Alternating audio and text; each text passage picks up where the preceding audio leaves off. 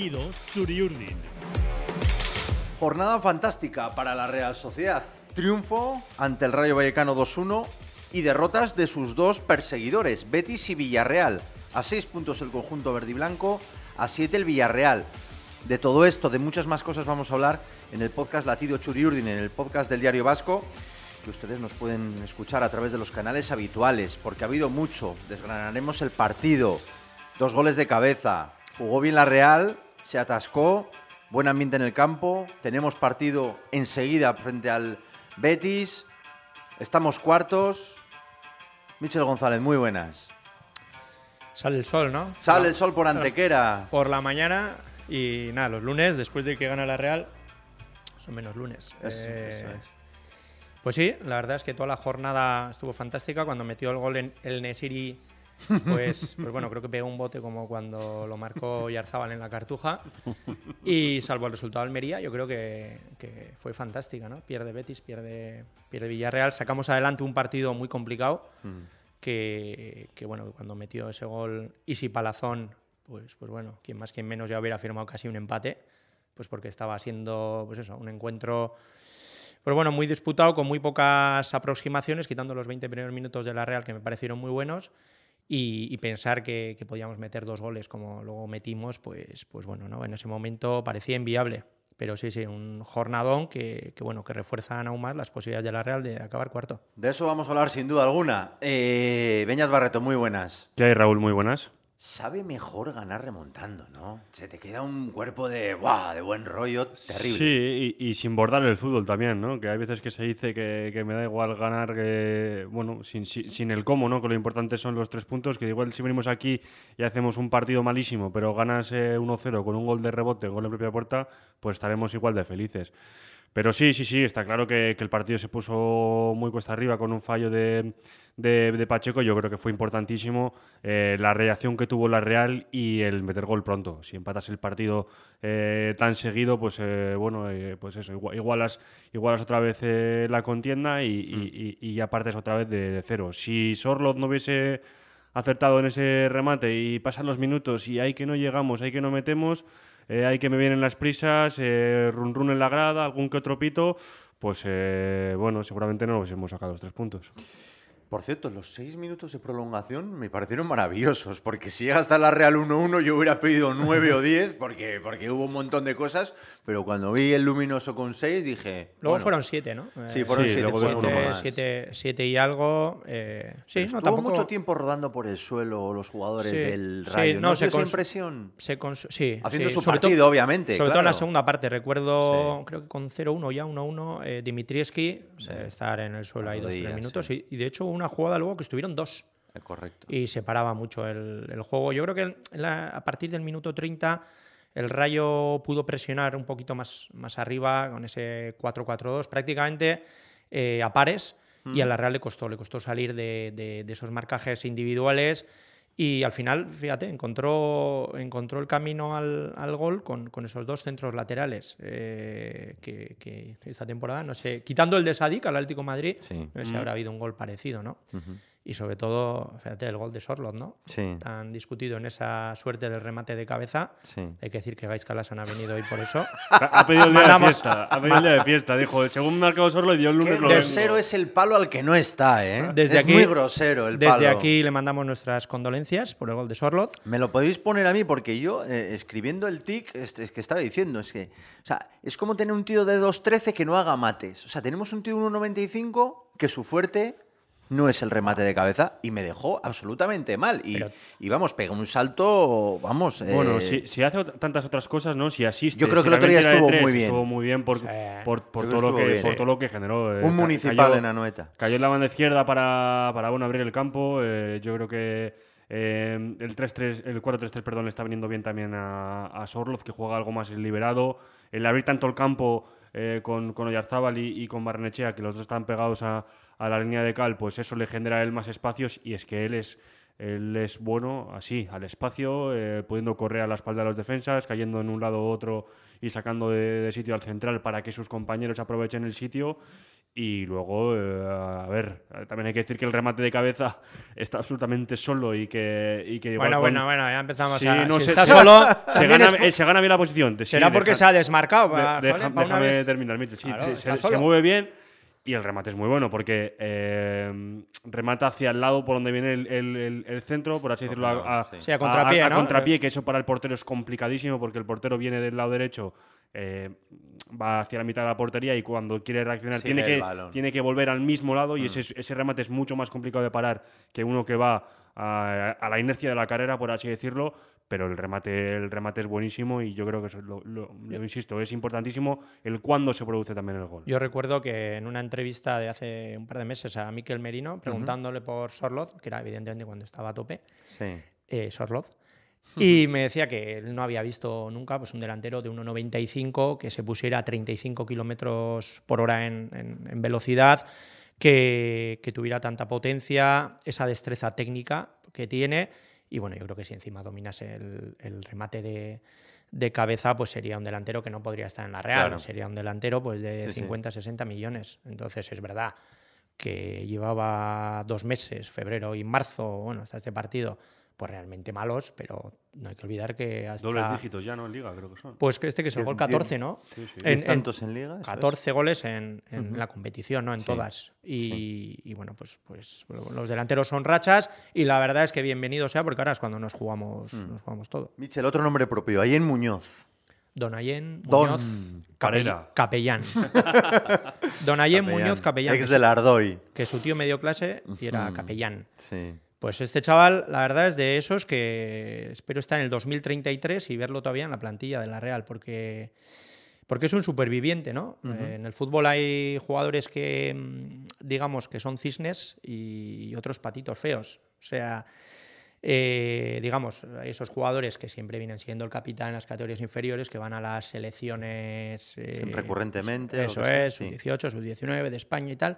Y otros, pues que se van buscando la vida, ¿no? Y Allen, la verdad, pues, pues, pues eso. Recuerdo además cuando estaba, yo creo que en la Real C, no sé si era entonces todavía Berillo, si había rompió, comprado- Sí, se rompió el, el cruzado. Ujú. Se rompió el cruzado, estuvo todo un año parado. Y bueno, en esas edades, fíjate ahora que le ha pasado a Dani Díaz, Ujú. la, la joya la- de la cantera, uno de las perlas, pues, pues él superó ese año. Al año siguiente estaba jugando en el Sanse, cuando lo normal es que te costara. Mm. Eh, entró como entró en la Real, eh, le comió la tostada a Teo Hernández, eh, luego aguantó dos años con, como Real y al final siempre jugaba sus mil y pico minutos. Ahora con Rico también parecía que venía a, a, bueno, a estar suplente, eh, ha sido titular y, y la verdad es que te alegras. Y sobre todo yo destacaría el tema mental. Es un chaval muy fuerte, de cabeza, muy fuerte. Yo recuerdo otra, otra entrevista que le hice hace poco, el día del Elche, Sí. después de jugar ese encuentro, y me decía, llevaba un mes y medio pensando en que el primer balón que iba a coger iba a hacer un regate y irme a portería. O sea que mientras a otro le tiemblan las piernas, este es un chaval muy decidido. Decidido. Osado. Y pues mira, el otro día se resbaló en el derby. Ujú. La, digamos, la Mm. cagó, fue, tuvo importancia en el, en el gol de Williams. El fútbol es así, aciertos y errores. Pero ojo, yo creo que si hay un jugador por el que nos alegramos con, con el Sí. partidazo que hizo las dos asistencias, es con Ayen. Si hubiera que ponerle un adjetivo sería de pedriano, ¿no? Sí, ya te leí también el remate dar- dar- darkiano. ¿no? Darconiano, casi, Darconiano. casi, ¿no? Sí, a ver, a veces. Es que puso dos bolitas que fueron dos caramelos. A veces el, el fútbol es más simple, ¿no? De, eh, se, habla, se habla mucho y, y más en este fútbol moderno y, y, bueno, con todos los técnicos que hay en Zubieta, pues de, de todo lo que se habla técnicamente, ¿no? De eh, presiones a pares, salida balón con tres, el, el lateral que se puede poner de, de pivote en la salida de balón. Y a veces el fútbol es más fácil que eso, ¿no? Dos centros laterales, dos remates de cabeza y, y- y dos goles cuando la Real no jugó eh, un partido soberbio en ataque, bastante atascado por, por momentos. No vi al mejor Silva tampoco. eh, eh, el canario que, que venía dando buen rendimiento pues en ataque eh, no brilló tanto como otras veces. Estamos viendo una, una versión muy lejana de Miquel Merino y aún y todo, pues la Real con, con esas dos acciones que, que mencionamos son dos centros maravillosos, uno de ellos también con, con, con una buena acción de, de cubo Y, bueno, estamos teniendo la suerte de que en este tramo eh, decisivo de, la temporada, pues eh, Imanol gira un poco la cabeza y cuando antes veía chavales del Sanse o jugadores como Turrientes que no estaban entrando y, por una cosa por otra no le estaban convenciendo, pues ahora mira y tiene la calidad de Cubo, mira y tiene eh, el hambre de Carlos Fernández, mira hacia la derecha y aparece Bryce levantando la mano diciendo que aquí también estoy yo. sale el capitán que Yarramendi tiene experiencia, el desparpajo de Cho pues bueno, eh, es importantísimo tener en una temporada de, de 9-10 meses a todos los jugadores eh, enchufados y poder hacer cinco cambios de, ese calibre, pues destroza un rayo que, por mucho que juegue muy bien al fútbol, pues en cuanto a plantilla, eh, está muy lejos de la Real. De eso vamos a hablar ahora. Estamos, les recuerdo que estamos, están ustedes escuchando el podcast Latido Churiuri en el podcast del Diario Vasco, que ustedes se lo pueden descargar a través de la página web, a través de Spotify en el código eh, QR del, periódico y, bueno, y ustedes son, nuestros mejores transmisores. Si le dicen a un colega, a un pariente, a lo que sea, oye, hay un podcast y tal, vamos a escucharlo. Pues vamos a hablar de la Real Sociedad con tranquilidad, aunque hoy, pues bueno, estamos un poco acelerados porque, insistimos, la jornada ha sido pues buenísima, ¿no? Eh, tres puntos de la Real y sus perseguidores pues no han, no han, no han sumado. Incluso un amigo me decía, es que el Atleti Madrid también ha palmado. Pero bueno, eso serán, eso serán palabras, ah. palabras mayores. Michel, los cambios. Eh, hoy te leíamos que efectivamente el fondo, ese manida, esa manida frase del fondo de armario eh, la, está teniendo y llega un tramo de, temporada importantísimo. Tocamos madera, que la, enfermería eh, está pues prácticamente vacía. Más allá de Sadik, que yo esta temporada no lo cuento ni como lesionado. Cuando llega una previa de partido no sé qué poner, porque poner que está lesionado es... Hmm. Eh, cuentas, pues, pues eso, ¿no? Diego Rico, eh, que estará por lo menos un mes de, baja, y luego pues teníamos la baja de, por sanción de Lenormand. Entonces, el tener toda la plantilla o casi toda la plantilla, pues yo ponía hoy que recordaba aquel encuentro contra el Betis en la ida, ¿no? Si os acordáis, ya Silva había caído en Valladolid, eh, Cubos había lesionado contra allí, en Nicosia, del hombro, Carlos Fernández que sí, que no, y, contra el Betis jugamos de enganche Marín y arriba Carlos y Sorloz. Pero claro, los partidos son de 90 minutos y mientras el otro podía hacer cambios, tú tenías a Navarro para sustituir a Marín en el minuto 60 mm. y luego creo que teníamos a Maguna, que, Maguna lo hizo muy bien, tanto en Nicosia como cuando ha tenido que jugar. Pero claro, era tu fondo de, armario, ¿no? Y como ha dicho antes Beñat, pues tener cinco cambios de ese nivel es que te permiten cambiar el partido. Cubo mismo en la jugada del 2-1 es una, acción clave, ¿no? Entre Chavarría y Fran García se mete entre los dos, ya pone en ventaja al equipo y luego es lo que, lo que, lo que te puede generar esa superioridad en ataque. Hmm. Entonces está claro que, disponer de ese banquillo, a ver si, si aguantan sin muchas lesiones de aquí al, final, pues puede ser clave. Chicos, os hago una pregunta. Eh, fondo de armario, muchos elementos tiene Imanol, pero claro, los turrientes, Rico ahora está lesionado, pero igual no puede ir al ostracismo. Sola, Navarro, ¿cómo creéis que están manejando esta situación, me imagino que obviamente tienen claro su rol y, como siempre nos dice Imanol, ¿no? Sí, ya sé que todo el mundo quiere jugar, pero claro, si pongo, aquí en quito, ¿no? ¿Cómo creéis que están llevando los jóvenes que menos minutos, incluso Pacheco también? Ayer hablábamos que, que John, pues poquitas oportunidades estaba, estaba teniendo. Bueno, yo creo que que eso va en el sueldo, ¿no? Y al, final eh, al fútbol juegan 11 y, ahora damos gracias, o los equipos más potentes pueden dar gracias de que pueden hacer eh, cinco cambios y no tres, y que eso mm. yo creo que beneficia al equipo que, al equipo que mejor plantilla tiene, porque puede hacer dos cambios de mayor calidad. Pero bueno, eh, insisto, es que las plantillas de, este fútbol moderno son 25 jugadores y hay incluso un tercer portero que, es del Sanse y que antes iba solo los viajes y ahora que también entran en, convocatorias en casa y que, que no entran todos. Eh, ¿Yo qué, puedo aportar? Yo digo que ojalá todos eh, pues tuviesen la mentalidad que ha tenido ayer. lo, ha, recalcado muy bien hmm. Michel antes. Si todos tuviesen esa, esa sensación o de cuando les llega la oportunidad eh, salir al campo como, como, salió ayer en aquel día, pues mm. que, eso da competitividad a, la plantilla. Eh, duele más cuando hay algún jugador que, es de casa y que, y que venía, pues bueno, siendo muy importante en las categorías inferiores, tanto en el Sanse como, como, como bueno, como, tam- como también con la selección como es Turrientes, que a mí me parece un auténtico jugadorazo, Hmm. pero que pues por, por- una cosa o por otra es que tiene cinco o seis compañeros por delante, pues que no le están dejando tener oportunidades. La juventud es su gran aliado, ¿no? O sea, hay no, tiempo. el que en primera división nadie te regala nada. Hmm. Entonces, eh, bueno, pues, pues si no juegan será porque no lo merecen. Sí. Y es así. Y nadie al hacer la alineación miras la edad. Puede Sí. jugar uno de 37 o puede jugar uno de 19. Está claro. Pero eh, si consigues tener o ofrecer en los entrenamientos y en los partidos mayor nivel que el que compites o el jugador que, que está en tu puesto. Yo siempre recuerdo a Imanol Aguirreche, que habrá sido el mejor delantero centro que ha sacado la Real Sociedad ¿no? en su cantera desde Satrústegui y Vaquero. Eh, la primera temporada que tiene cierta continuidad es con Montani en 2011. Sí. Eh, es del 87, quiere decir que tenía 24 años. Entonces, eh, bueno, pues eh, Turrientes, joder, Turrientes es muy bueno, pero claro, siempre, le comparábamos, siempre le comparábamos a Imanol, eh, Aguirreche en este caso, al delantero que se le fichaba, el del Ibasic de turno, Sí, el sí. Abreu Se tuvo de que ir un año a turno. Castellón también a... Sí, pero no jugó nada. Bueno, sí, pues bueno, No es que eso, también es la primera división, ¿no? De, de que bueno, de que Entonces- las oportunidades llegan, las oportunidades llegan cuando, cuando llegan también. Aquí tienes a Sola, que bueno, ya habrá jugado sus minutitos, también es verdad que ha estado lesionado, Hmm, porque, porque ha tenido dos o tres Sí. eh, etapas esta temporada en las que no ha estado disponible. Turrientes es un poquito el caso más así. Navarro, sobre todo en Copa y en Europa, pues ha tenido sus minutos, lo ha hecho muy bien. Lo tiene en San Mamés también, creo que estuvo bien. Entonces, bueno, eh, al final esto estamos peleando por la cuarta plaza y, y, bueno, pues lo que hay que hacer es elevar el nivel para, para poder entrar en esa rotación. ¿Cómo me lee el guion Michel González? Cuarta plaza, ocho partidos por delante, seis puntos al Betis, próximo rival, siete al Villarreal. Beñat Barreto. Yo tengo que decir, y lo decía, ¿Huele esto a Manchester City o no?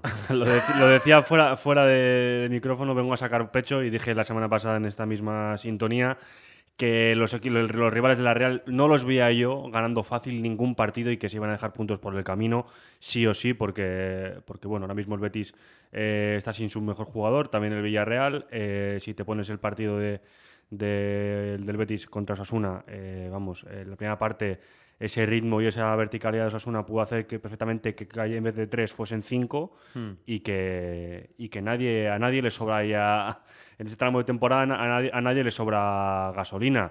Eh, está, está la una situación eh, privilegiada. Si le ganas al Betis en el Villamarín, eh, pues bueno, con nueve puntos y con siete partidos por, por jugar, tienes que pinchar tú tres veces y que ellos eh, bueno, no, no fallen, no fallen nunca y, y más de lo mismo con el Villarreal. Venimos, hablando, venimos haciendo también muchas páginas nosotros del calendario que tiene la Real, de los partidos que tienen que jugar eh, o que tenemos que jugar fuera de casa en, en esos escenarios que, que, bueno, pues que ganar sería algo así como pues bueno, una, una exhibición, un golpe de la mesa, pero es que, eh, insisto, que el resto de rivales, Mm. el, el Villarreal tiene, el, el Betis tiene, después de nuestro partido, tiene Barcelona, que puede dejar ya matemáticamente, creo que la, la liga sentenciada o a, o a punto de caramelo. Luego tiene el Athletic, que, que- viene un poco lanzado, el Rayo, tiene que jugar el derby con el Sevilla y más de lo mismo el Villarreal, que tiene que jugar con el Athletic, tiene que jugar con un Valencia que está eh, necesitado de puntos, el Atlético Madrid última jornada.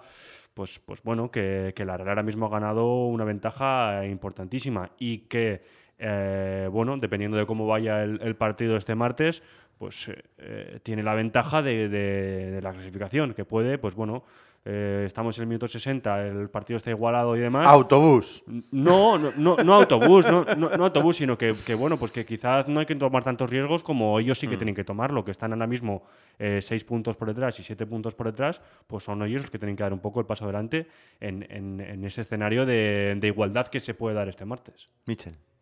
Sí, yo creo que con si ganas los cuatro partidos de casa, yo creo que ya estás. Eh, más o menos 66, eh, 66, 68, yo creo que este año puede dar. Pero bueno, eh, porque fuera lo tienes complicado. Muy Camp complicado. Nou y Wanda, pues bueno. Y además, eh, vale, pues puedes sacar un punto en el Wanda, que no renuncias a nada. Pero la, la- la- al final la historia la que, la que es. A ver cómo viene el Madrid, eso nos puede venir bien.